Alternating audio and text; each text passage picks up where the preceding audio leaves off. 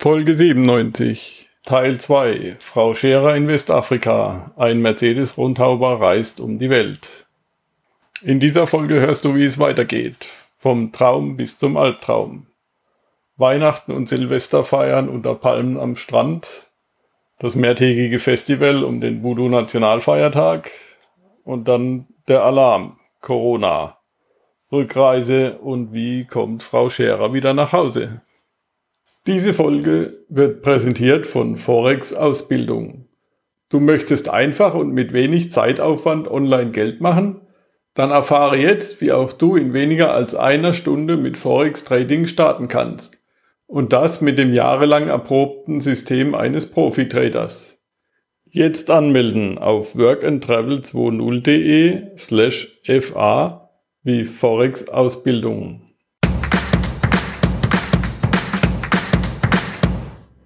Work and Travel 2.0, der Weltreise-Podcast, der dich vom Reisen träumen lässt, der dir hilft, deinen Traum von einer Weltreise auch wirklich umzusetzen. Mit mir, Michael Blömecke, zu finden unter workandtravel20.de.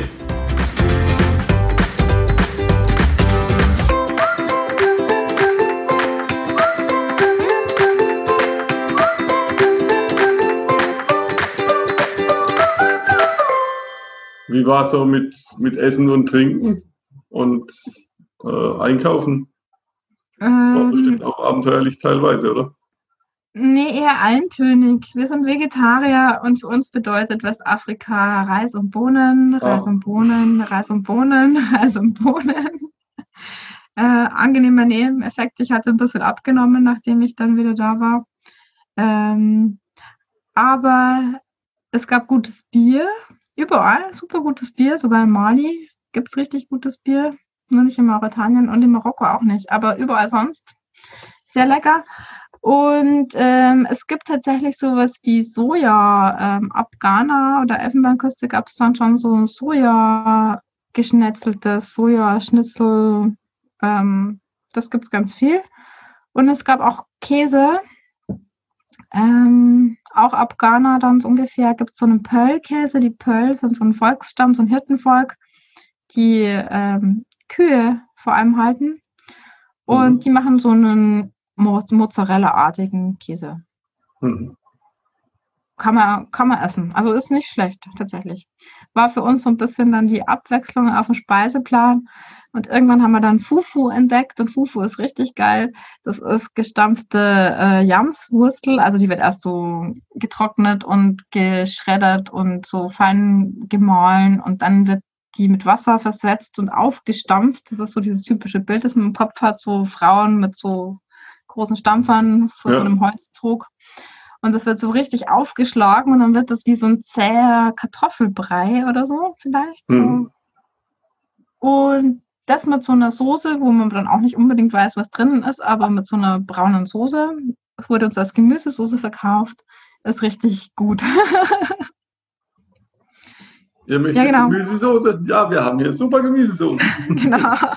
Es ist immer so das klassische Gespräch, ist das mit Fleisch? Ja. Ist das ohne Fleisch? Ja. Äh, ist es jetzt mit oder ohne Fleisch? Ja. Wie du es haben möchtest. man kann es wirklich nicht auseinanderhalten, weil es gibt super Gemüse auf dem Markt, aber das wird alles, also das ist so eine Einheitskirche offensichtlich, es wird alles so durchpüriert, dass man am Schluss nicht mehr weiß, äh, was wirklich drinnen ist. Und wahrscheinlich wird schon mal so ein Fischkopf oder irgendwas mitgekocht. Und äh, Magiwürfel sind nach wie vor ein ganz großes Ding in Westafrika. Also überall kommt Magiwürfel rein. Geschmacksrichtung Rind auf jeden Fall mindestens. Aber da haben wir dann einfach echt nicht so genau nachgefragt irgendwann mehr. Geht nicht. ja. Was gab es da so an Highlights in der Natur? In Ghana zum Beispiel, oder wo bist du gerade? Ja. Ghana? Ähm, Im Ghana, Tierpark. Ähm, genau. Nee, also Ghana ist toll. Ähm, wir sind jetzt ja dann schon richtig in den Tropen was man auch so an den Temperaturen auf jeden Fall merkt. Das ist super feucht, warm und äh, ich finde es persönlich ein recht anstrengendes Klima. Ähm, sieht auf Fotos ganz toll einmal aus mit den Palmen und diesem ganzen Grünzeug, aber es ist tatsächlich so ein bisschen puh. Ähm, aber in Ghana gibt es auf jeden Fall diverse. Es gibt zum Beispiel einen Hochseilgarten, da kann man so über die Baumwipfel gehen. Das ist so eine dieser ähm, Highlights. Canopy Walk heißt der. Ähm, was haben wir da noch gemacht? Ah ja, es gibt diese ganzen Sklaven, äh, Schlösser und Burgen. Das ist weniger lustig, aber entlang der Küste sind ganz viele so Festungen, die dann eben von den Europäern genutzt worden sind, um von dort aus die Sklaven zu verschiffen. Kann man sich zum großen Teil heute noch anschauen. Also zum Beispiel Elmina, die kennt man auch aus dem Klaus Kinski-Film Cobra Verde. Diese Festung, das ist original der Schauplatz, wie auch im Film. Ähm, ja, was kann man in Ghana noch? Ähm, wir waren dann ziemlich lange in Accra. Accra ist auch eine recht bunte, lustige Stadt mit viel Kunst. Kann man sich verschiedene Kunstmärkte angucken. Genau, so. Also wir haben relativ viel Stadt und Strand gemacht und wunderschöne Strände. Also wirklich Traumbilderbuchstrände in Ghana. Wenn man sowas mag. Ja, mit schönen dicken Atlantikwellen. Ähm, genau, ja. Nee, es ist wirklich, also Ghana hat noch richtig schöne Plätze mit auch so hübschen kleinen Lodges, die mehr so strohgedeckt und so romantisch daherkommen und also nicht so nicht so zugebaut oder irgendwas. Für Strandurlauber durchaus zu empfehlen. Mhm.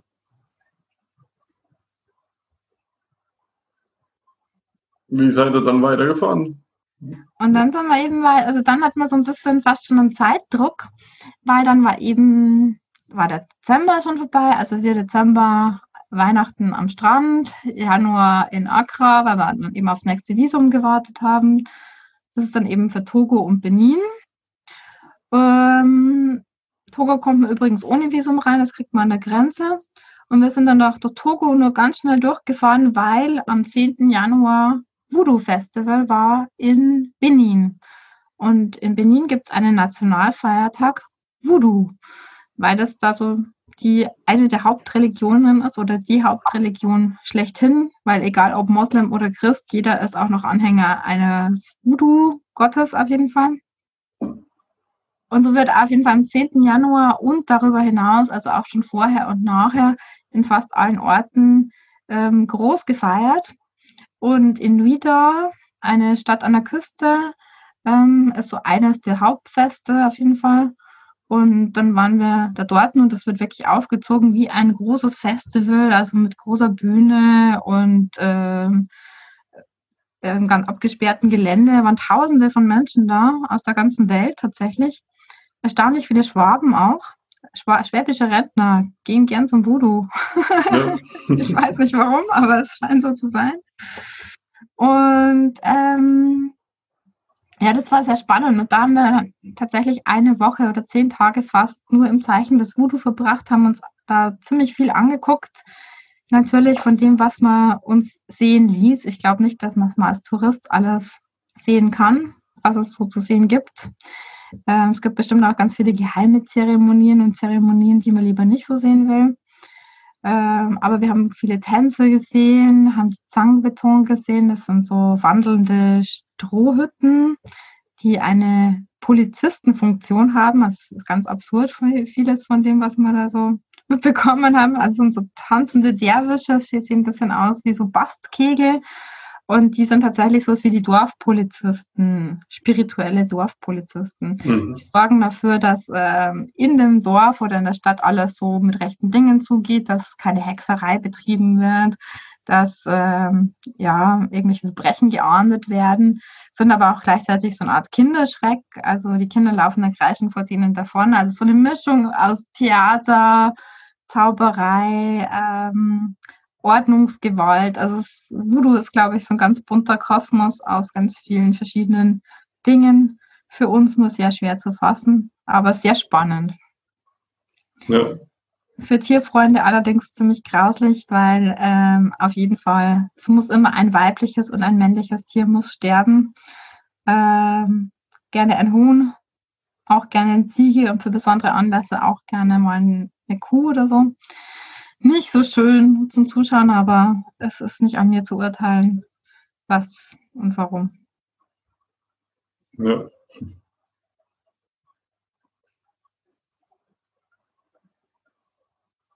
Und was habt ihr noch gemacht? Außer also Voodoo? Ja. Ähm, ja, ähm, genau. Also es war dann tatsächlich, waren dann schon mal da fast 14 Tage im Zeichen des Voodoo rum. Und dann ist es ähm, so, Benin ist so ein ganz langes, schmales Land. Also das ist in der Breite nur 60 Kilometer oder so und in der Länge aber 50, äh, 500 Kilometer. Das heißt, es verändert sich, je weiter man nach Norden fährt, wird es wieder weniger tropisch und mehr saheliger. Das heißt, die äh, Wüste gewinnt wieder mehr an Einfluss. Es wird auf jeden Fall wieder trockener vom Klima her. Und wir sind dann einfach von Süden hoch in den Norden gefahren. Und das war super schön und super spannend. Also auch für uns ein bisschen ähm, entspannend, weil eben das Wetter dann einfach sich so verändert hat von dieser feuchten Hitze mehr in eine trockene Hitze. Gleichzeitig war der Hamatan, da war es ein bisschen kühler dann insgesamt. Der Hamatan ist so ein Wind ähm, aus der Sahara, der aber tatsächlich so ein bisschen kühlere Luft mit sich bringt. Dafür aber auch unglaublich viel Staub. Das heißt, der Himmel ist dann immer so diesig verhangen. Das sieht so ein bisschen immer nach Regen aus, ist aber eigentlich nur Staub in der Luft. Aber es war für uns irgendwie ganz ähm, angenehm. Und wir sind dann hochgefahren in den Norden und da gibt es einen Nationalpark, den Penjari. Und das ist eigentlich so der richtige, echte, größte Nationalpark in Westafrika. Westafrika ist ja ein bisschen anders wie Ostafrika. Da gibt es einfach auch nicht so viele Nationalparks. Und ist aber so einer von denen, die man auf jeden Fall machen sollte, weil dort kann man auf jeden Fall Elefanten sehen, Löwen, Antilopen, Büffel, also eine ganze Palette an Tieren. Das Problem ist nur, dass auch dort 2018 mehrere Touristen entführt worden sind und nach Burkina Faso verschleppt worden sind. Das heißt, dieser Nationalpark war jetzt ganz lange auch rote Zone oder es ist eigentlich offiziell immer noch. Und auch unterwegs hat uns eigentlich schon jeder abgeraten, dorthin zu fahren. Aber je weiter wir in den Norden gefahren sind, desto lauter wurden dann auch die Stimmen von wegen, naja, es hat sich aber geändert und es ist jetzt ein Teil davon ist abgespalten, da ist Militär und es ist super bewacht und ihr könnt da auf jeden Fall hinfahren, kein Problem. Und es war dann so ein bisschen das abzuwägen, so ja, sagen die das jetzt nur, äh, damit wir da auf jeden Fall hinfahren und so ein bisschen Kohle dort lassen oder kann man da echt hinfahren? Und Nachdem wir aber dann fast schon dort waren und ich meiner Nichte versprochen hatte, ich bringe ihr ein Foto von einem Löwen mit, ähm, haben wir dann gesagt, okay, äh, wir probieren es. Und ähm, sind dann versetzt voneinander, weil wir den Hund immer noch dabei haben. Unseren Hund, den kann man auch nicht immer so lange allein lassen. Ähm, sind wir dann an zwei Tagen, äh, jeder, also Heppo an einem Tag, ich an einem Tag, in den Nationalpark rein. Und es war echt toll. Also die Löwen haben wir zwar nicht gesehen, aber ähm, Elefanten und ähm, ganz, ganz viele andere Tiere. Also wirklich super viele Tiere sieht man da. Also ich war sehr erstaunt, dass man dann doch so viel auch vor die Linse bekommt. Mhm. Und es war, also ich habe nichts, nichts Gefährliches erlebt, zum Glück, muss man sagen. Ja. Aber das war auf jeden Fall ein, ein schönes, echtes Highlight. Genau, also ich denke, man kann in den Panchari Nationalpark guten Gewisses, Gewissens fahren. Die haben halt wirklich einen Teil von diesem Park, der sehr nah an der Grenze zu Burkina Faso ist, ist wohl Militär und die bewachen das. Und da kann man dann auch nicht mehr rein. Also die haben den Park verkleinert und sind da wohl massiv auch drinnen, ähm, weil die auch nicht wollen, dass das dass wieder was passiert. Klar. Da muss man immer ein bisschen auf die Locals hören und auf sein Bauchgefühl. Ja, aber ich habe also ich habe nicht mal Militär gesehen. Es hieß halt nur an einem Punkt so, ja, da ist jetzt der Fluss und äh, wir fahren da nicht weiter, weil da ist das Militär und ab da ist jetzt neuerdings eben nicht mehr. Genau. Ja. Und dann ging es langsam wieder Richtung Heimat, oder? Genau, und dann war das eigentlich schon so der Punkt, an dem wir dann gesagt haben, ja, okay, wir wollten ja auch nicht weiterfahren, also es war wirklich nur diese Westafrika-Tour angedacht. Ähm, jetzt muss man eigentlich dann wieder zurückfahren. Ähm, sind dann im Norden rüber nach Togo. auch eine super schöne Gegend. Da gibt es so ganz spezielle Bauten, die Tatas heißen, die Tata Sombas. Das sind so Familienburgen aus Lehm gebaut, also noch richtig schöne traditionelle Häuser. Und ähm, genau, sind dann langsam wieder in Richtung Süden Togo gefahren. Da gibt es dann super viele Wasserfälle. Also es, äh, von der Natur her, so Benin, Togo ist wirklich ähm, wunderschön. Also es war tatsächlich so fast das Highlight. Kann ich auf jeden Fall, doch auf jeden Fall das Highlight eigentlich dieser Reise, mhm. diese zwei Länder. Und sind dann runter Richtung Palime, wo wir dann ein bisschen hängen geblieben sind und haben dann da sehr nette Leute kennengelernt, haben dann da mit einem Festival ähm, organisiert ist zu viel gesagt, aber geholfen, damit aufzubauen und ähm, Festival herzurichten, so mit Reggae, also hauptsächlich Reggae-Musik. Mhm. Und ähm, sind dann da fast zwei Wochen dann in Palimi abgehangen. Und ja, dann muss man auch leider schon wieder weiter nach äh, Elfenbeinküste. Ja, und dann ähm, war man in der Elfenbeinküste und dann kam Corona daher. Genau. Also eigentlich wollten wir dann eben weiter nach Ghana und Guinea und Senegal die Runde so fertig fahren. Aber dann war Mitte März und dann war auch in Afrika plötzlich das Thema Corona total präsent, was es vorher eben nicht war. Ich habe es zum ersten Mal so Ende Februar gehört, da hat mein Papa Geburtstag, dann habe ich mit ihm telefoniert, dann sagte er, ja, hast du schon von dem Virus gehört? Der kommt aus China und äh, hat das Zeug, eine internationale Pandemie zu werden. Und ich so, ja, ja, Papa, alles gut. Äh, wir machen hier gerade ein Festival, hier habe ich noch nichts gehört, alles prima, habe aufgelegt so und habe sofort vergessen. Und ähm, ja, 14 Tage später oder drei Wochen später war es dann auch in der Elfenbeinküste so akut oder eigentlich vorher schon in Ghana hieß es dann, ja, jetzt macht dann die Grenze dicht. Ähm, dann haben wir geguckt, dass wir eben noch schnell weiterkommen in die Elfenbeinküste. Und dann hieß es schon, ja, okay, jetzt macht der Flughafen dicht in Abidjan. Äh, wenn ihr wollt, mit der Botschaft warte ich dann schon Kontakt, äh, könnt ihr noch fliegen. Es gibt noch zwei Flüge. Ja. Ja. Dann Auch passt nicht ins Handgepäck. Raschera passt nicht ins Handgepäck. Und einen Hund wollten sie auch nicht mitnehmen erst. Und dann so, nee, ohne Hund fliegen wir aber nicht. Und irgendwie konnte der Hund dann zum Glück doch mit. Aber also Frau Scherer musste natürlich dort bleiben. Die haben wir vertrauensvoll in der katholischen Mission gelassen. Mhm. Also die hatte einen guten Stellplatz dort. Zum Glück direkt neben dem äh, Elephants Nest. Das ist dann so diese andere Anlaufstelle in der Elfenbeinküste, wo eigentlich jeder hinfährt mit Auto oder Backpacker oder so. Und die Chloe ist die Leiterin davon und die hat uns dann auch super viel geholfen, letztendlich um das Auto wieder nach Hause zu bekommen. Ja. Wie habt ihr das gemacht? Ähm, durch meine tollen Künste, Sachen zu organisieren. und ja, nee, doch viele verzweifelte Telefonate. Wir haben dann eine gute Reederei gefunden, die das macht. Ähm, also kann ich auch empfehlen. Ich weiß nicht, soll ich die nennen oder nicht? Ja. Keine Werbung. Also wenn mal jemand was verschiffen will, Eco Worldwide, habe ich sehr gute Erfahrungen gemacht tatsächlich. Die haben auch einen Sitz in Hamburg. Ich habe es aber über Abidjan organisiert, weil ich das erst nicht wusste und weil auch äh, ich jemanden vor Ort haben wollte, der den Zoll dann organisiert. Und ähm, die Chloe, die Leiterin eben von diesem von dieser Lodge, von dem Elephant's Nest, die hat uns dann jemanden organisiert, der den Laster dann dorthin gefahren hat zum Zoll, hat das dann vom Zoll auch wieder zum Hafen gefahren, hat uns noch eine Versicherung besorgt, die mittlerweile abgelaufen war. Also ohne Chloe wäre es sicher nicht gegangen. Und ohne den Jason, der uns dann das Auto eben gefahren hat.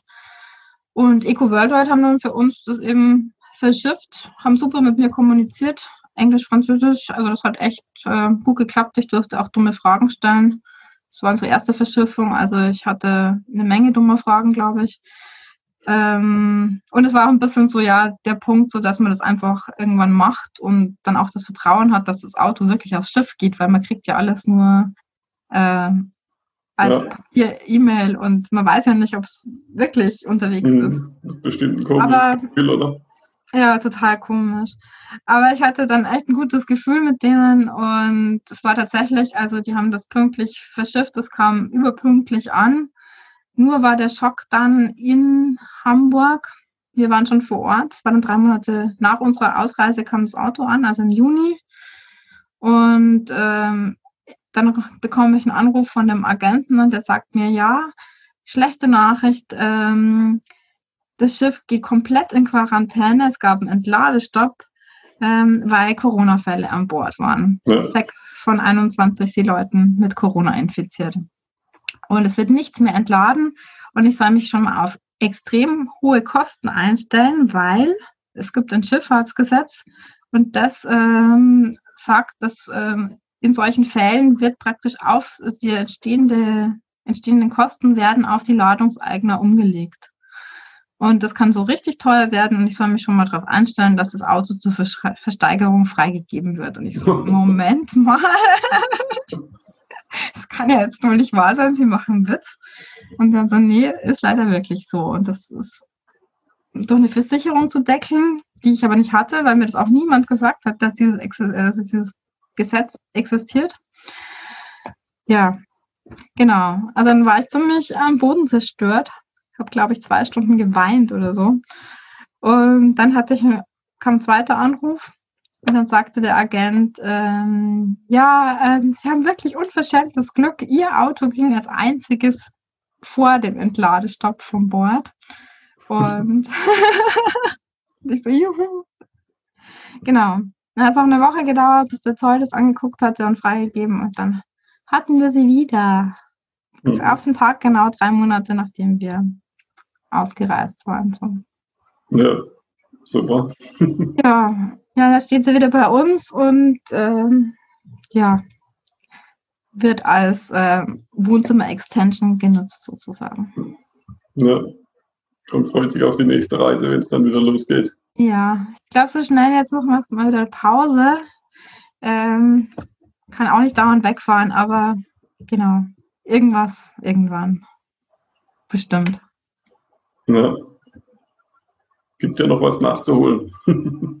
ja, ja, das ist wirklich ein bisschen schade, dass das so abrupt zu Ende ging, aber Westafrika ist schon auch ein hartes Pflaster. Also es war wirklich, wir haben dann immer die Fotos bekommen von der Chloe. Also unser Auto stand zwischendurch auch mal knietief im Wasser, also wirklich bis fast, ähm, also die ganzen Reifen weil einfach dann die Regenzeit eingesetzt hat und zwar so heftig, dass anscheinend der ganze Hof da bei denen komplett unter Wasser stand. Also es ist, glaube ich, auch nicht so ein Spaß, dann in der Regenzeit da weiter zu reisen. Ja. Und dann wären wir vielleicht in Guinea gewesen und da sind die Straßen am schlechtesten von allen, die schlechtesten Straßen überhaupt. Und wer weiß, für was das alles gut war. Muss man so ja. sehen, glaube ich. Mhm. Ja. Ja, ich meine, die Hauptsache ist ja auch immer, dass man wieder gut zurückkommt. Eben, also wir sind alle wieder da. Wir, Hund, Auto, auch das Auto im Großen und Ganzen heil geblieben. Bis auf die Federn, die sind ja auch mittlerweile wieder gut. Und ähm, ja, eben, es ist halt, ist wie es ist. Und es waren ja jetzt wir nicht die einzigen, die irgendeine Reise abbrechen mussten oder irgendwas nicht machen konnten. Also. Ja glaube ich, ging vielen so 2019. Mhm. Und für die Afrikaner ist es, glaube ich, deutlich schlimmer, weil für die bedeutet das, in Abidjan ist immer noch Ausgangssperre, also seit März. Und das ganze Leben spielt sich in Afrika auf der Straße ab. Und für ja. die Leute, glaube ich, ist es richtig hart ähm, oder wenn nicht sogar fast unmöglich. Ich weiß nicht, wie das aussieht, ehrlich gesagt, gerade.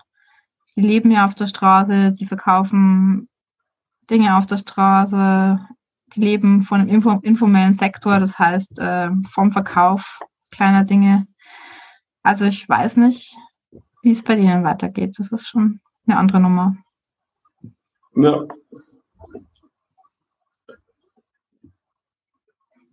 Oder unsere Musikerfreunde in Mali, die ähm, der Alassane von der Band Sahel Roots, die hätten ein Konzert spielen können im Institut Français äh, da hätte ich, äh, habe ich ihnen geholfen, so eine Bewerbung zu schreiben. Und äh, der konnte da nicht auftreten, weil wegen Corona alle Konzerte abgesagt wurden im März. Hm. Das ist schade. Ja, da ist viel abgesagt worden. Ja, genau. Aber für die Leute ist es halt auch ziemlich existenziell. Also bei uns natürlich auch, aber ich glaube, in Afrika ist halt auch nochmal, gibt es halt nicht viele Rücklagen oder so. Ne? Mhm. Leute leben schon von dem, was sie tagtäglich verdienen und das wird dann direkt wieder umgesetzt. Ja. So, jetzt sind wir so ernst geworden. Ja, das ist bei dem Thema leider so. Mm. ja, die Schweden haben es vielleicht besser gemacht, wer weiß. Wer weiß. Da ja. Da gibt es auch nicht mehr so viele Infektionen. Ja, die haben aber auch nicht so eine hohe Bevölkerungsdichte, muss man auch sagen. Ne? Klar, naja, ich meine, in jedem Land auch ein bisschen anders. Also in Deutschland mm. anders als in Benin oder in Elfenbeinküste. Ja, also es gab zum Beispiel zu dem Zeitpunkt, als wir ausgereist sind, dann in Abidjan nur offiziell, offiziell, nur neun Infektionen, ja, also nur neun Leute mit Corona. Was nicht heißt, dass es wirklich so wenig waren, aber es gibt wenig Tests. Gab es aber bei uns zu dem Zeitpunkt auch noch nicht wirklich. Ja. Aber es war auf jeden Fall so, dass wir, hat uns sogar die Botschaft gesagt, so wollt ihr wirklich nach Deutschland ausreisen? Ihr reist gerade in ein Hochrisikogebiet aus. Ähm, ich gesagt, ja, doch, ich glaube schon. Einfach deswegen, weil halt, ja, die Gesundheitsversorgung bei uns doch deutlich besser ist. Ja. Und ja, hier, hier sind Freunde und Familie und. Ja, du weißt ja auch nicht, wie, wie lange die Grenzen zubleiben. Dann wie lange? Du, was weiß ich, ein Jahr lang in irgendeinem Land, wo die Versorgung nicht so gut ist. Genau, also der Jason, dieser, der uns dann den Laster letztendlich auch zum Zoll gefahren hat, das ist ein Radfahrer aus England. Der sitzt seit ähm, fünf Monaten bei Chloe in der Lodge und wartet darauf, dass die Grenzen wieder aufgehen und dass er weiter Radfahren kann. Ja. Und das war dann auch so ein bisschen die Überlegung, wollen wir sich so ein, in so ein selbstgewähltes oder unfreiwilliges oder wie auch immer Big Brother Camp, Camp begeben, also sprich mit irgendwelchen Leuten in so einer Lodge eingeschlossen sein. Es gab immerhin einen Kickerkasten und einen Billardtisch.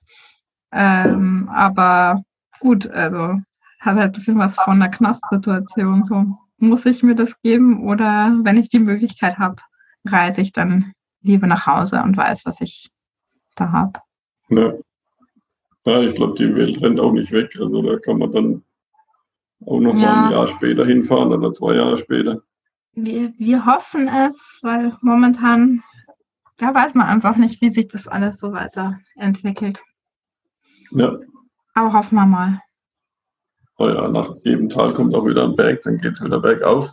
genau. Ja. Optimistisch bleiben. Wie war der Heimflug?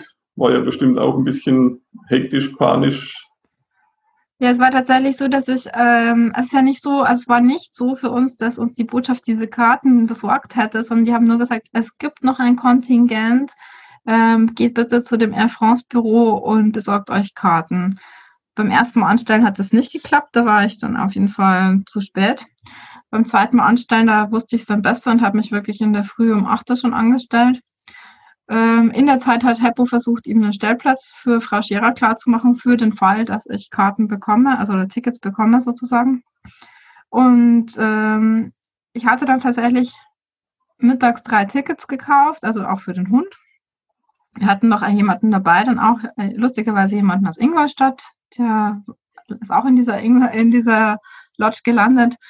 Ähm, der war dann mit mir eben in diesem Office dort.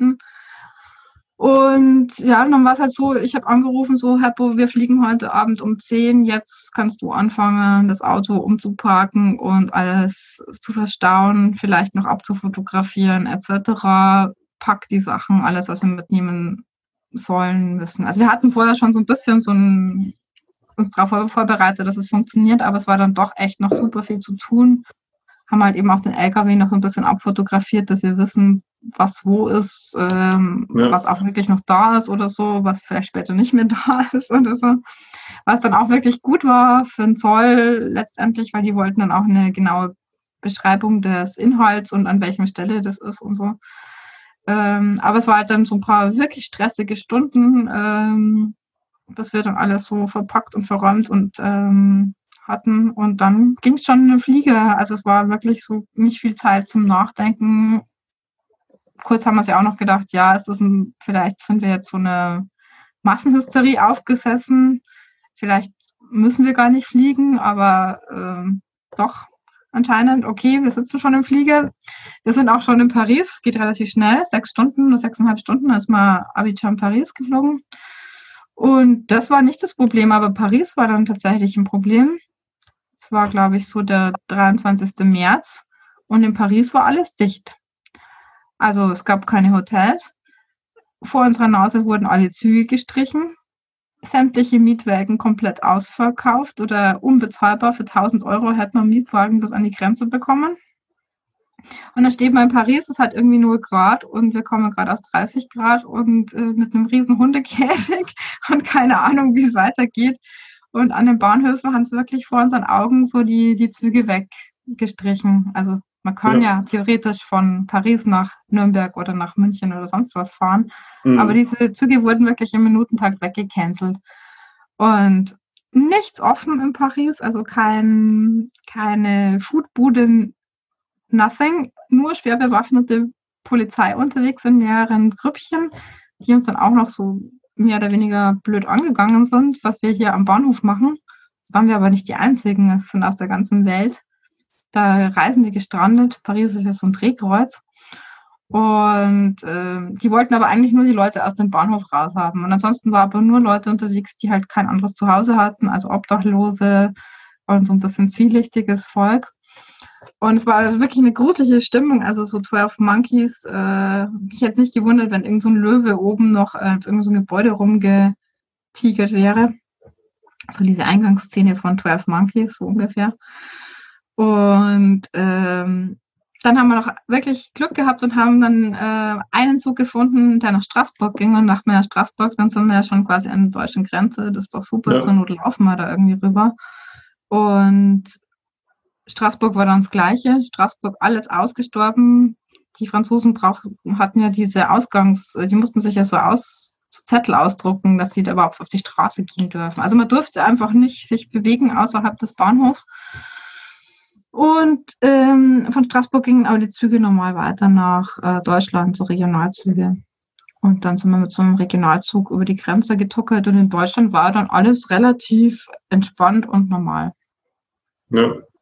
Also wir hatten, glaube ich, dann erstmal nur so diesen Schock von Frankreich, wir waren wirklich so fertig mit der Welt. Ja, ja die waren ein bisschen schneller mit dem Lockdown. Mhm. Nee, aber in Deutschland war es entspannt, wir sind dann schon kontrolliert worden. Es hieß, es gab auch so Gerüchte, ne, man kommt da nicht über die Grenze, aber dann dachte ich mir, nee, die lassen uns schon drüber mit dem deutschen Pass, also das riskiere ich einfach. Und der Zug ging auch irgendwie ganz normal dann weiter. Und dann war da schon Bundesgrenzschutz, aber die waren sehr, sehr nett, sehr freundlich. Kein Stress. Ja. Ja, dann war ja gut, dann noch ein bisschen Zug fahren und dann waren wir, glaube ich, äh, noch, äh, ich weiß es gar nicht mehr, nicht so lang. Also wir waren vielleicht den ganzen Tag dann noch sechs Stunden, 18 Stunden oder so unterwegs. Hm. Gerade noch geschafft.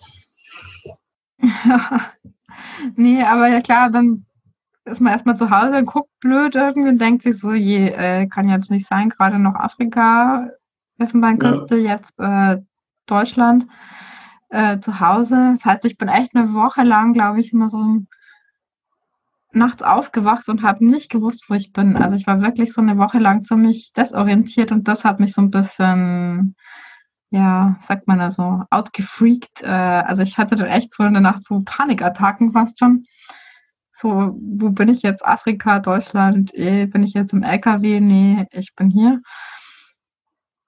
Aber das hat sich dann alles äh, doch recht schnell äh, geregelt, vor allem weil dann hier dieser wunderschöne Frühling losging und wir erstmal hier so unbehelligt, trotz Corona, recht unbehelligt mit Freunden, äh, die ja bei uns wohnen, hier im Garten sein konnten und eigentlich relativ ähm, gut, also gut aufgestellt waren.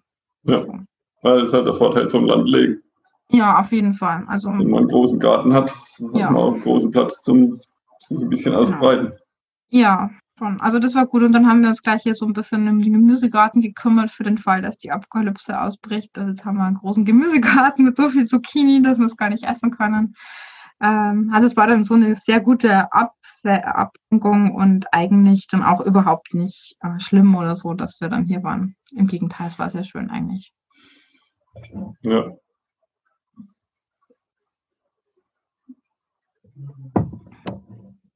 So, war fast schon die ganze Geschichte, oder? In groben Zügen zumindest. Ja, viel erlebt. Ja, doch, genau. Und jetzt, wie gesagt, mache ich jetzt ein bisschen so eine Radiosendung. Darf ich das gleich sagen? Ja, ich habe zwar noch nicht reingehört, aber ich habe schon ah. deine Mails habe ich bekommen. Ja. Nee, das ist äh, gerade so meine mein Hobby sozusagen.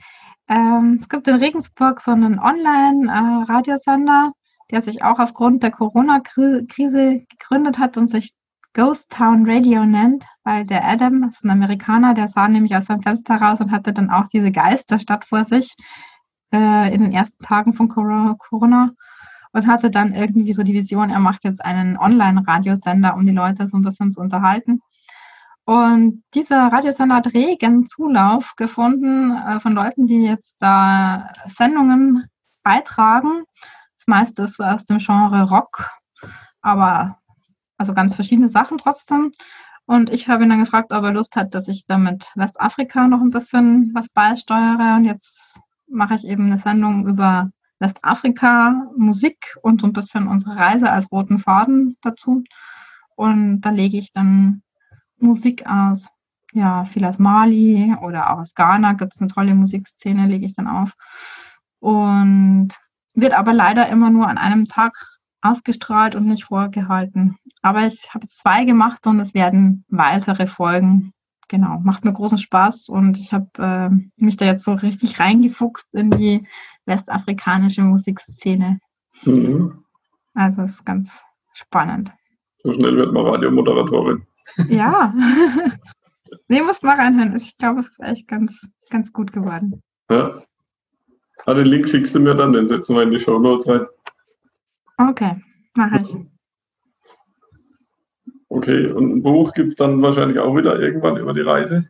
Und ein Buch, ähm, da arbeite ich gerade dran. Also ich schreibe jetzt gerade so mehr oder weniger die letzten Züge dieser Reise auf ich war dieses Mal echt so ein bisschen fauler, habe nicht so viel gemacht unterwegs. Das heißt, ich arbeite das jetzt erst so langsam auf.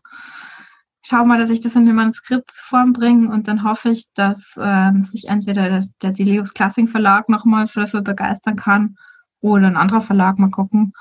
Und ja, also möchte ich schon wieder was draus machen und Vorträge auch und so, wenn es wieder geht.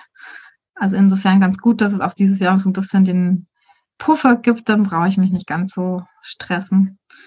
Wenn es ja. dann nächstes Jahr vielleicht wieder losgeht mit Veranstaltungen, dann mal gucken, dass man da gleich irgendwo was mhm. macht. Wenn es dann wieder was gibt, bin ja mal gespannt. Jetzt war ja die Messe in Kalka und nächstes Jahr ist ja dann, oh nee, im, November ist erstmal noch Adventure Southside. Ach, tatsächlich, das habe ich gar nicht mitbekommen. Ja, ja okay. Die sind in Friedrichshafen in der Messehalle. Mhm. Und da werde ich dann auch sein. Ach gut. Da habe ich dann mein neues Buch dabei. Mhm, was hast du geschrieben? Bau dir selbst, wie man sich sein Wohnmobil selbst ausbaut. Ah, das war ja auch schon Arbeit, genau. Ja, super. War Arbeit, ja. ja. Gut. ja, ja, das ist unglaublich, was, wie viel Arbeit in so einem Buch steckt. Das äh, will gar niemand wissen. ja. ja. Ja, dann hoffen wir mal, dass nächstes Jahr wieder viele Treffen und Messen stattfinden können. Genau, vielleicht sehen wir sich dann auch in echt. Das wäre schön. Endlich mal, ja. ja wir haben uns ja schon mal getroffen auf der letzten Adventure Southside. Mhm. Genau. Und dass alles wieder seinen geregelten Weg geht oder sein geregeltes Abenteuer. genau, das geregelte Abenteuer. okay, schön, dass ja. du dabei warst. Danke, hat, hat Spaß gemacht. viel Spaß gemacht, ja. Schönen Gruß an Hippo. Sag ich ihm. Der lässt grüßen. Mal wieder. Genau. Danke, ja. Mitch. Ja, auch alles Gute. Jo, tschüss, Berit. Ciao. Diese Episode wurde dir von der Forex-Ausbildung präsentiert. Starte einfach mit Forex Trading und nutze das Profiwissen von Frederik, um sicher zu handeln. Melde dich jetzt zur Forex-Ausbildung an und erfahre, wie du am besten starten kannst. workandtravel20.de slash fa wie Forex-Ausbildung. Oder höre dir zuvor die Folge 39 an. Du findest sie unter workandtravel20.de slash 039. Dort ist auch das Gespräch als Video zu sehen. Let's go! Vielen Dank für deinen Besuch.